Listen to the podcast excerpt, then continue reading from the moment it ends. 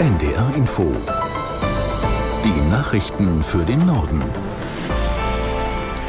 Um 13.30 Uhr mit Benjamin Kirsch. Die EU-Staats- und Regierungschefs kommen am Nachmittag zu ihrem zweitägigen Herbstgipfel in Brüssel zusammen. Auf dem Treffen geht es darum, eine gemeinsame Haltung zum Nahostkonflikt zu finden. Darüber hatte es im Vorfeld des Gipfels Streit gegeben. Aus Brüssel Andreas Meyer-Feist. Hilfsgüter sollen sicher in den umkämpften Gazastreifen gebracht werden. Da sind sich alle einig. Nicht aber, wenn es um die Forderung an Israel und die Hamas geht, mit den Kämpfen aufzuhören. Deutschland will diese Forderung nicht ohne weiteres unterstützen. Begründung, dadurch könnten Zweifel an der Solidarität mit Israel aufkommen. Länder wie Spanien und Irland drängen jedoch auf einen sofortigen Waffenstillstand.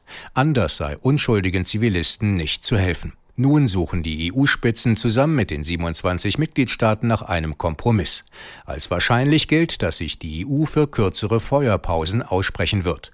Das wäre weniger als ein regelrechter Waffenstillstand, dadurch würden israelische Sicherheitsinteressen aber mehr berücksichtigt. Die israelische Armee versucht offenbar mit Einsätzen von Bodentruppen im Gazastreifen möglichst günstige Bedingungen für eine Bodenoffensive zu schaffen, parallel zu den anhaltenden Luftschlägen. Am Morgen hat die Armee ein Video veröffentlicht. Aus Tel Aviv Kilian Neuwert.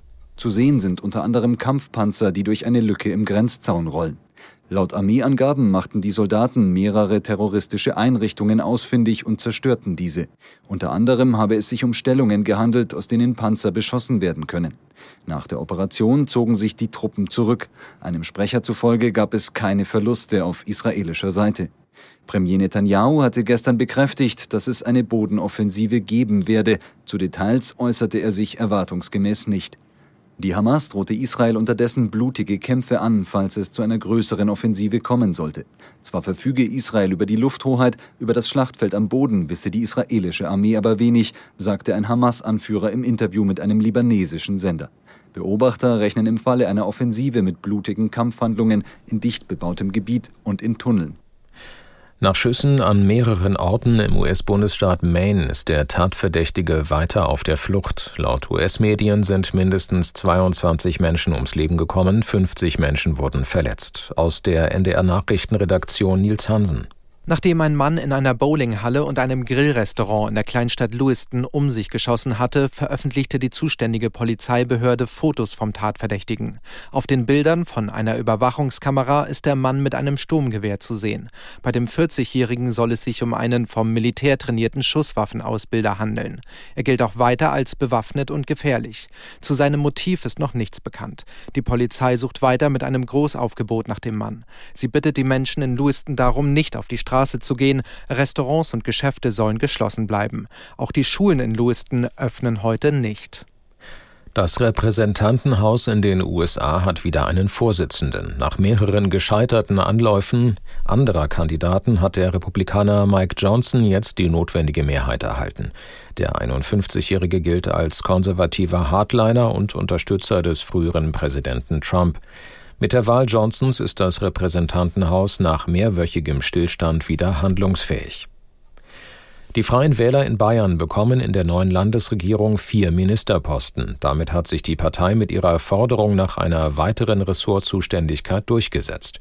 Ministerpräsident Söder sagte nach einer Vorstandssitzung der CSU, diese Entscheidung lasse sich aus dem Wahlergebnis mathematisch begründen. Der ausgehandelte Koalitionsvertrag soll am Nachmittag unterschrieben werden. Freie Wählerchef Aiwanger bleibt im neuen Kabinett bayerischer Wirtschaftsminister. Der EuGH hat eine wichtige Entscheidung zugunsten von Patienten gefällt. Hintergrund ist der Fall eines Mannes, der die Kosten für eine Kopie seiner Patientenakte nicht tragen wollte. Aus Karlsruhe Gigi Deppe. Ein Mann stritt sich mit seiner Zahnärztin über die Behandlung, wollte gegen sie vorgehen, weil sie ihn falsch behandelt habe. Deswegen verlangte er von ihr eine Kopie seiner Patientenakte.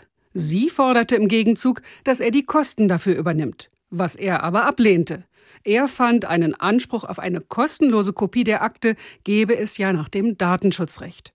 und bekam heute Recht beim obersten Gericht der EU, dem Europäischen Gerichtshof. Der entschied für die gesamte EU, Patienten haben grundsätzlich ein Recht, eine kostenlose erste Kopie ihrer medizinischen Akte zu bekommen. Und zwar unabhängig von ihren Gründen. Ob sie wissen möchten, welche Daten über sie gespeichert werden oder ob sie einen Behandlungsfehler vermuten, ist egal. Das heißt, begründen müssen Patienten ihren Wunsch nach einer kostenlosen Kopie nicht. China hat erneut eine bemannte Mission ins Weltall geschickt. Das Raumschiff mit drei Astronauten hob planmäßig vom Weltraumbahnhof Jiuquan in der Wüste Gobi ab und soll an Chinas Weltraumstation Himmelspalast andocken. Die drei Männer lösen dort nach fünf Monaten die aktuelle Mannschaft ab und sollen ebenfalls rund ein halbes Jahr im All bleiben.